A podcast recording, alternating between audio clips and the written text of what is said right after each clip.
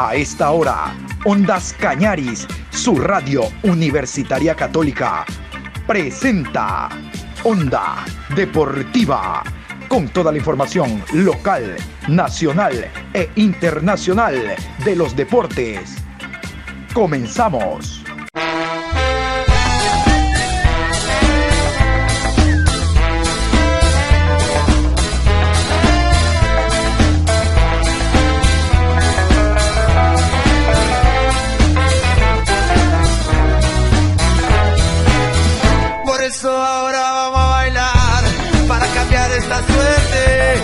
Sabemos gambetear para ausentar la muerte.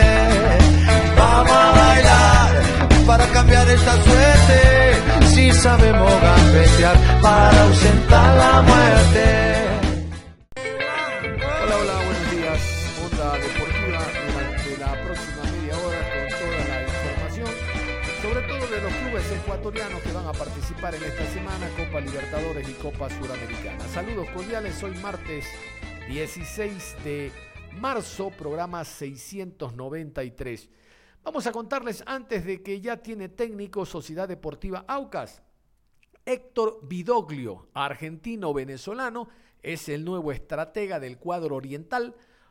53 años, el hombre tiene un mayor palmarés como eh, jugador, como técnico. Realmente lo más importante que observamos es asistente del Tata Martino. De ahí ha estado en equipos de poca monta, realmente no sabemos cuál es la idea que tienen los directivos de Sociedad Deportiva Aucas de contratar a un director técnico sin mucho palmarés. Siempre se dice que conozca el medio, ya llevamos cuarta fecha, este jueves Aucas juega Copa Suramericana, lo ideal era de que haya un conocimiento entre el técnico y los jugadores, los jugadores y el técnico, saber lo que éste quiere.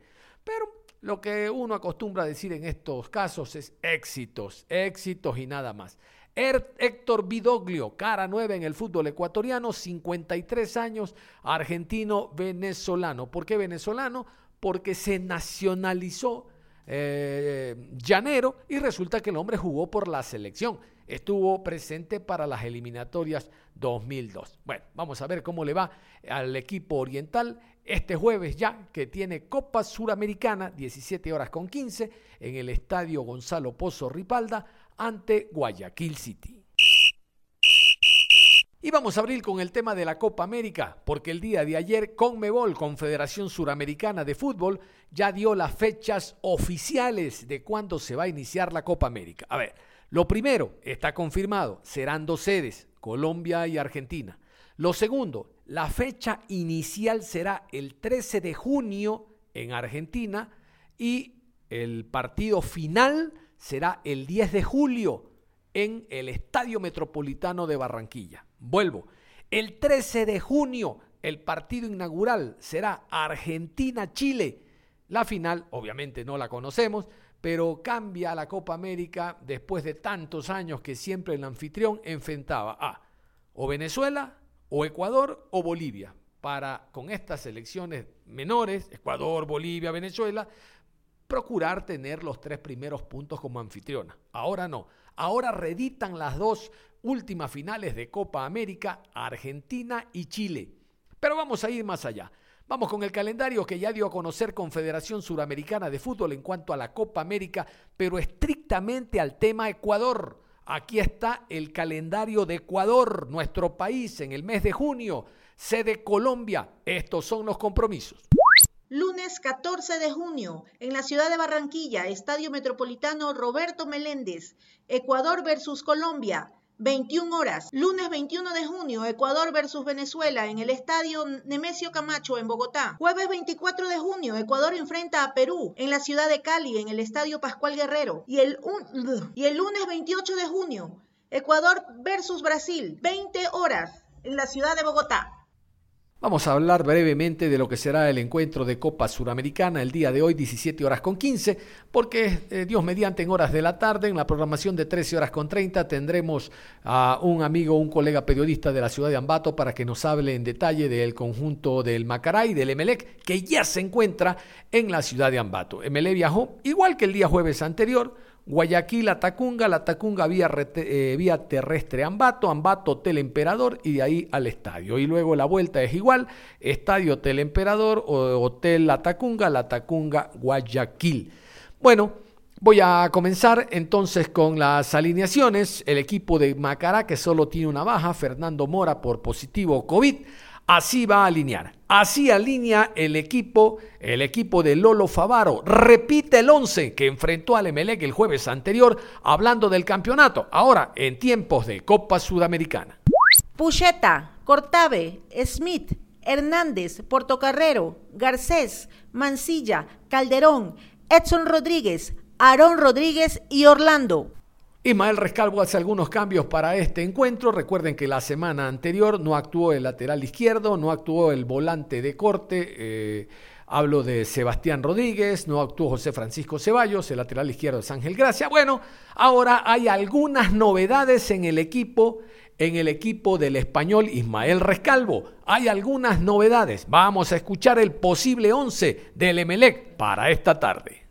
Pedro Ortiz, Romario Caicedo, Aníbal Leguizamón, Lucas Sosa, Ángel Gracia, Dixon Arroyo, Sebastián Rodríguez, Brian Carabalí, José Ceballos, Joao Rojas y Facundo Barceló. Como les decía, hoy a las 13.30 vamos a ampliar la información de este compromiso, pero vamos a matizar con lo que dice el goleador del Emelec, Facundo Barceló. Habló de lo que será este compromiso, hace reminiscencias de lo que fue el mismo choque la semana pasada. Ahora la prioridad es otra, estar en un torneo internacional y continuar en el mismo, representando al país después de, dos, estos dos encuentros de ida y vuelta. Facundo Barceló. Uno de los objetivos eh, grandes que tenemos este año, eh, ya tenemos la experiencia de lo que fue el partido del día jueves con, con, con Macará, ya sabemos los puntos que tenemos a corregir creo que, hicimos un buen partido y bueno, ahora tenemos que, mejorar y, corregir esos puntos que por ahí nos, complicaron un poco con los pelotazos largos a la espalda de, nuestros defensores, pero con nuestras armas creo que, podemos hacer un gran partido y bueno, tratar de empezar a caminar la llave. Sí, gracias a Dios me he encontrado con, estos goles que, ayudan a dar confianza, además de, de, también el acompañamiento del equipo que es fundamental por supuesto, así que, esperemos seguir por este camino que, creo es el correcto, pero siempre hay que ir por un poco más y seguir mejorando. Facundo, en Copa Sudamericana también el año pasado le fue bien marcando. ¿Espera lo mismo este año en esta edición? Sí, seguro. Seguro que las, las expectativas son muy grandes. El año pasado nos quedamos con, con ese sabor amargo de, de, habernos quedado eliminados tan tempranamente, pudiendo haber avanzado un par de rondas más. Así que bueno, las expectativas son grandes y el compromiso también porque es uno de los objetivos que tenemos por delante este año. Bueno, un rival muy duro que sabe muy bien a lo que juega apuesta mucho a la, velocidad de sus extremos y, esos pelotazos largos que, nos complicaron un poco, entonces ahí son los puntos donde tenemos que corregir, pero nosotros con, nuestras armas vamos a ir a, plantar, a plantear nuestro juego y tratar de, traernos los tres puntos. Sí, por ahí el, gol de ellos parece haber sido con la mano, pero bueno, son cosas que, pasan, los árbitros también son, humanos, se equivocan, no creo que, que hay que caerles a ellos tanto tampoco porque creo que, tratan de hacerlo mejor en su trabajo y nosotros, bueno, tenemos que preocuparnos por, lo nuestro para no dejar dudas y, meternos en lo que es nuestro trabajo, porque ya eso, el tema de los arbitrajes es algo que no, no podemos controlar. Facundo, ¿cómo te Sí, por ahí va variando un poco. Ahora con, con, este, con este sistema trato de, de no retroceder mucho porque más la función... Ahora sí, Vamos a meternos al tema de Copa Libertadores de América, porque el día de hoy, 19 horas con 30, jugará Independiente del Valle ante Unión Española. Pero antes de hablar de aquello, vamos a darles a conocer que a la misma hora habrá otro compromiso de Copa Libertadores.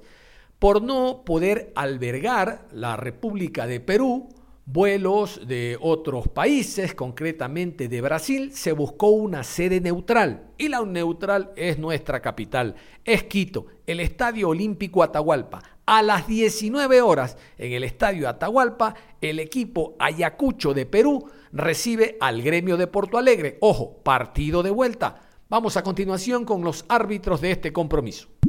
Partido número 16 en la ciudad de Quito a las 19 horas con 30. Ayacucho recibe a Gremio. Árbitro central, Esteban Ostojich. Línea 1, Martín Sopi. Línea 2, Horacio Ferrero. Cuarto árbitro, Gustavo Tejera. Cuarteta Uruguaya.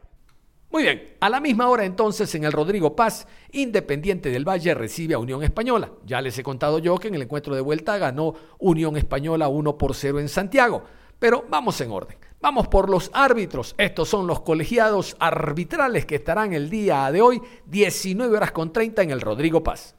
En la ciudad de Quito, a las 19 horas con 30, Independiente del Valle versus Unión Española. Árbitro central, Wilmar Roldán. Línea 1, John León. Línea 2, Dionisio Ruiz. Cuarto árbitro, Carlos Betancourt. Cuarteta colombiana. Muy bien, vamos a continuación con el posible 11 de Unión Española. El equipo visitante, el equipo chileno, pondría estos jugadores esta noche para enfrentar a los Rayados del Valle. Con el número 13, Ignacio Sánchez. Con el 4, Andrés Gómez. Felipe Méndez con el 8, Rodolfo Rubio con el número 9, con el número 10, Enrique Palacios, Pablo Jorquera con el 14, Ignacio Farfán con el 16, Nicolás Lemino con el 20, con el 26, Ignacio Galdames y con el 29, Estefano Magnasco. Esos eran los 11 de Jorge Pellicer, el director técnico del equipo chileno. Y vámonos con Renato Paiva. Estos son los 11 gladiadores que intentarán el día de hoy pasar a la siguiente fase de la Libertadores, fiel a lo que ha sido el equipo del Valle los últimos años, quemando etapas y llegando a instancias finales.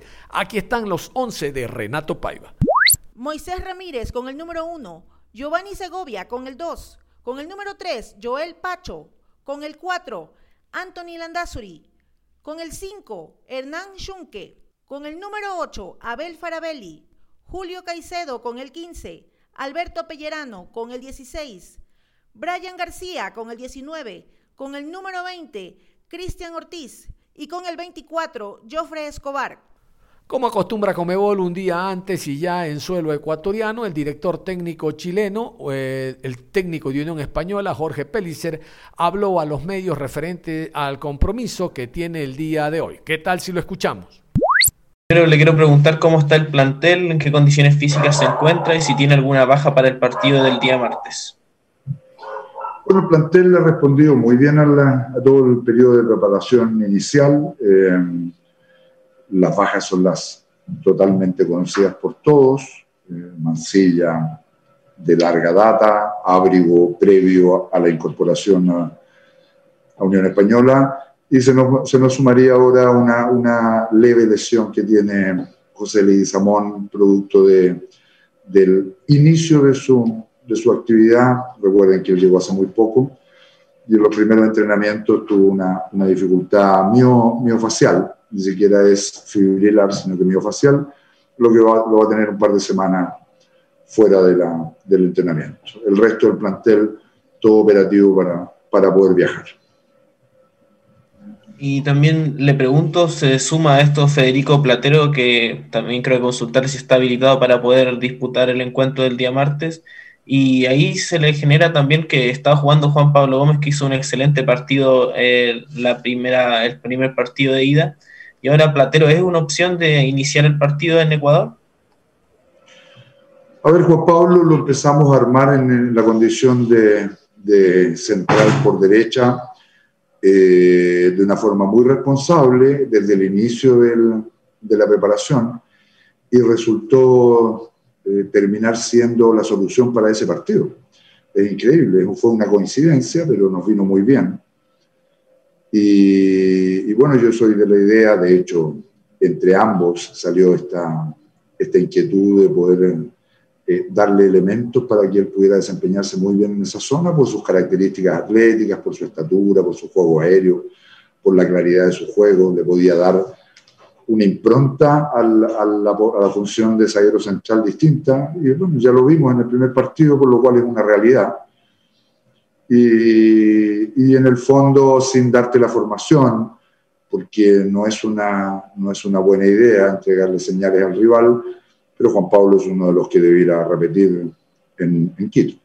Eh, hace algunos días, bueno, viernes, en rigor, Luis Baqueano confirmó en una radio de que, de que es casi inminente la partida de Carlos Palacios, que sería su último partido el día martes. Eh, ¿Cómo toma esta situación usted eh, y cuánto le, afecta la casi inminente partida de Carlos Palacio. No, la partida de Carlos Palacio para cualquier entrenador me imagino que, que es un perjuicio desde todo punto de vista. Lo que pasa es que yo desde que asumí la banca de Unión Española sabía eh, de la inminente partida de Carlos Palacio. Eso es algo que, que iba a ser inevitable y, y, lo consideramos ese tema. Claro que nos vamos a sentir resentidos, pero hemos podido armar un plantel que, que nos permite, eh, a ver, eh, no irnos a pique por la ida de un jugador, tenemos que saber reemplazarlo.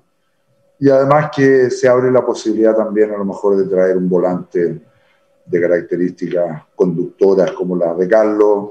es imposible igualarlo, pero sí hay jugadores que se pueden acercar a su, a su impronta futbolística y nos estamos poniendo ahora en campaña para, para esa condición. Eh, no, es, no es un requisito total traerlo, pero la posibilidad existe. Y la segunda consulta de mi parte, bueno, justamente el día viernes Diego Sánchez fue elegido eh, dentro del equipo ideal de la Comebol, de la Copa Libertadores. Bueno, ¿cómo toma eh, este hecho y, y cuán importante es, es, para usted Diego Sánchez en la portería? El capitán, me parece que Diego es un jugador que se ha ganado un gran espacio en la Unión Española. Sus últimos años han sido de un giro de, un giro de responsabilidad tremenda al, tener, que, al tener que ser el, el, líder del equipo. Y a mí me parece que él está respondiendo de gran manera. Ha tenido una muy buena preparación en estas dos semanas y media aproximadamente que llevamos, porque la gente, la gente no tiene que olvidarse que el periodo de preparación ha sido muy corto, muy corto y en el primer partido nosotros enfrentamos a un equipo con una historia eh, contingente realmente poderosa, un finalista de Copa Libertadores de América y un campeón de la Copa Sudamericana. Y nosotros lo enfrentamos con un partido preparatorio con Magallanes. Eso fue todo lo que nosotros pudimos hacer para enfrentar a este equipo que ya estaba en plena competencia ecuatoriana y que viene con esa historia. Eh, es decir, lo único que yo puedo hacer con eso es valorar la actuación que tuvimos nosotros en el Estadio Santa Laura y haber podido salir de ese partido, de esa justa, con un resultado favorable. Ahora ya tenemos este partido oficial en el cuerpo, deberíamos poder mostrarnos de mejor manera incluso, no perdiendo la inteligencia que, que significa jugar de visitante y, y, con ciertos factores que, que, pueden alterar un poco, como es lluvia, humedad, altitud, que son reales, son reales. La gente que, que pelea contra eso está equivocada. Los factores son reales y hay que saber afrontarlo y que no sean un impedimento para que la Unión Española logre la, la, clasificación. Lo que se le ha transmitido al plantel de jugadores desde el momento en que ganamos el partido acá al día siguiente es que nosotros vamos a Quito, Ecuador, nosotros jugamos esa, esa disputa, ese encuentro, y terminado eso, Unión Española clasifica. Eso es lo que se ha transmitido, no me pregunte el resultado, no me pregunte de qué forma, pero Unión Española clasifica. Eso es lo que vamos a ir a buscar allá. Puntos altos principalmente en la zona defensiva, pero aún así Independiente del Valle eh, llegó claramente en algunas oportunidades. ¿Qué, se trabajó en el fondo para que Unión se vea aún mejor en esa faceta y pueda hacer daño con la velocidad de los hombres que dispuso en ofensiva? Sí, mira, yo creo que el partido fue muy, muy ajustado. ¿ah? Eh, eh, convengamos que, el dominio y la posesión de balón no, no significa superioridad en, en, lo que es un partido. Yo soy un convencido de eso, independientemente de que me gustaría tener mayor posesión de balón, sí y articular mejor jugadas de ataque, que en eso estamos trabajando. Pero si uno va al análisis posterior del partido y revisa los videos, las acciones fueron muy, muy parecidas en, en peligro. Y acuérdate que hoy la localidad, a no ser que tenga factores como el que tiene Independiente, no tiene sentido porque no hay público. Teniendo un buen terreno de juego, la verdad que la localidad pasa a segundo plano.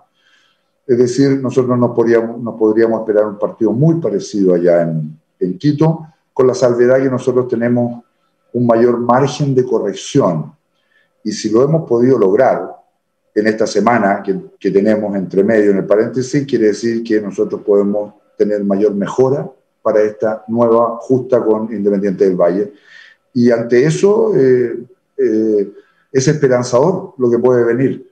Yo te vuelvo a repetir, no solamente en el fondo, hemos, hemos generado las correcciones a nivel de cuerpo técnico, sino que en la generación del juego, en la capacidad de finiquitar también, porque nosotros estuvimos varias veces próximos al gol también y no tuvimos esa templanza para resolver. Eh, así que nada, con el, con el nivel de corrección que hemos ido entregando y la tremenda disposición que tiene el plantel, la verdad que a mí me gustaría, de la mano de tu pregunta, valorar que hemos articulado para Unión Española un plantel, primero de muy buenas personas, con un material humano tremendo, muy buenos deportistas y con una gran capacidad de recepción de las informaciones, de la instrucción, una muy buena respuesta a la, a la idea, al modelo de juego. Entonces podríamos esperarnos un avance rápido de, Unión en cuanto a, lograr luego, luego una, una, forma futbolística que guste a la gente, que logre resultados y que, y que pueda trabajar tranquilita en el tiempo. Renato Paiva, quien pretende cambiar el marcador, no la imagen, porque realmente hizo un muy buen partido, fruto de la eh, casualidad, ese gol en contra, lamentable, con el cual perdió el equipo, decía, pretende cambiar la imagen el día de hoy y alcanzar la clasificación a la siguiente ronda. Vamos a escuchar a Renato Paiva en torno a este partido. Lo que me ha gustado es eh, justamente eso lo que has dicho que desde el primer juego con Orense venimos de menos a más y así es, así tiene que ser. Es señal que el trabajo y que lo que estamos haciendo está, ah, nos, está dando resultados y resultados en cuestión de juego y resultados en cuestión de partidos también, de números. Lo que me preocupó, como ya saben, en el primer partido fue las, casi ninguna oportunidades que generamos, un juego muy, muy descolgado y eso se fue cambiando partido tras partido. Y lo que faltó para nosotros en, ah, en los partidos después que perdimos fue en Macará y en Chile fue una cuestión de, estar finos en la finalización, de eficacia ah, para poner el balón dentro de la portería. Y eso, ah, claro, nos preocupa porque eso nos, nos da resultados, genera resultados, pero más preocupante para un entrenador es si no generas oportunidades. Y por ahí estamos evolucionando muy bien en la calidad de juego igual. Después, eh, mirar para el partido de Chile y decir que hemos hecho, para mí, lo suficiente para, para ganar en Chile.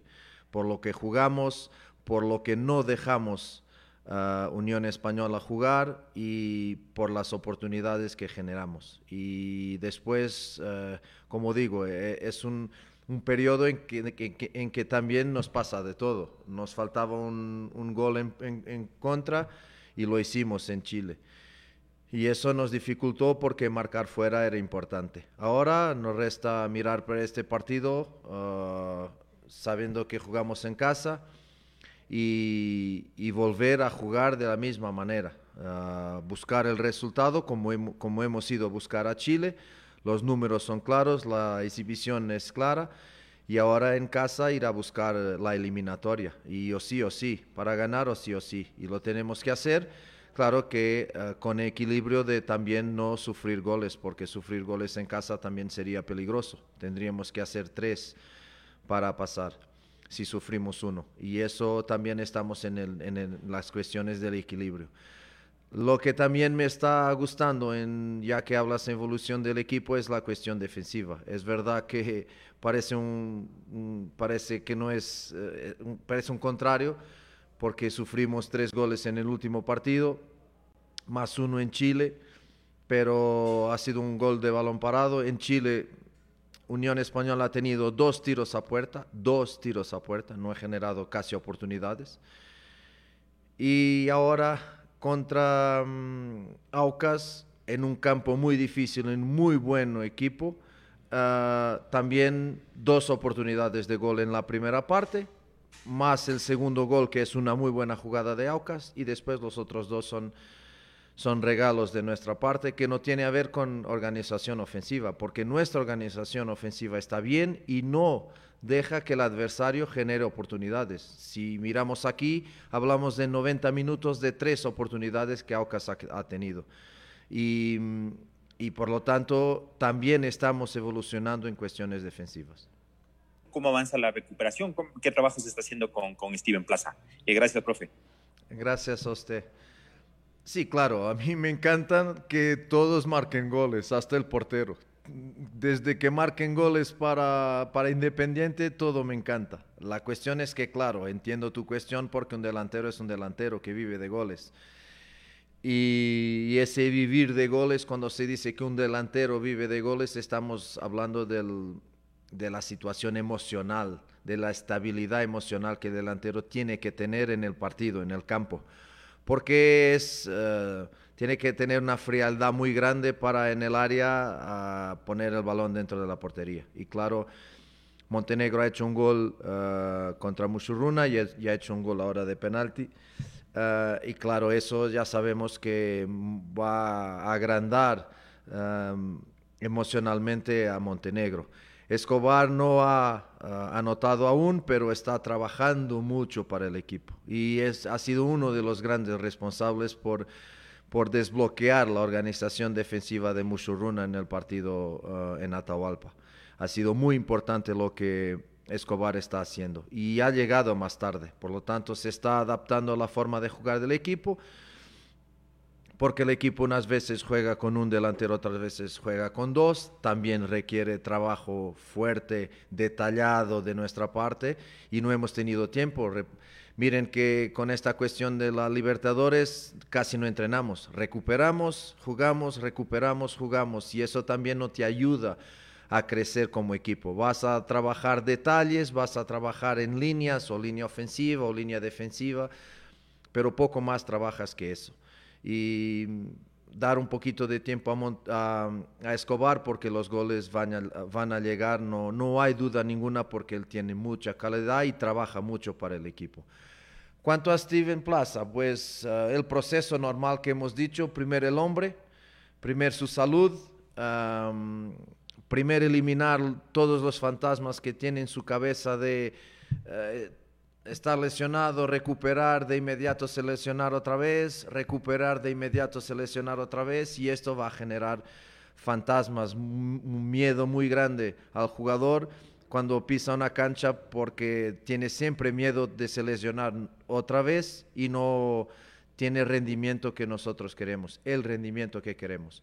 Por lo tanto, recuperar y equilibrar toda la parte biológica de, de Stevie Ah, porque el resto lo tiene y lo sabemos que tiene. Su calidad como jugador está ahí, pero su calidad como jugador, si no tienes tu cuerpo fino y preparado para los esfuerzos de alta competición, pues no, no, no, no sirve, porque estar el jugador, pero estar siempre lesionado no te da. Estamos tranquilamente sin presión y él lo sabe, es para su bien poner el hombre adelante del jugador, eso es muy importante, poner el hombre adelante del jugador y creemos que cuando esté preparado va a empezar a entrenar y a jugar y a dejar las lesiones para atrás y eso va a ser un plus muy grande para Steve y pues un plus muy grande para el equipo. Ahí estaba Renato Paiva, el director técnico de Independiente del Valle. Independiente del Valle, Unión Española, esta noche 19 horas con 30 y lo propio, el cotejo por Copa Suramericana, esta tarde 17:15, Macará ante el club Sport MLE. Cerramos la información deportiva a esta hora. Continúen en sintonía de Ondas Cañadis. Ustedes y nosotros nos reencontramos en cualquier momento. Hasta la próxima.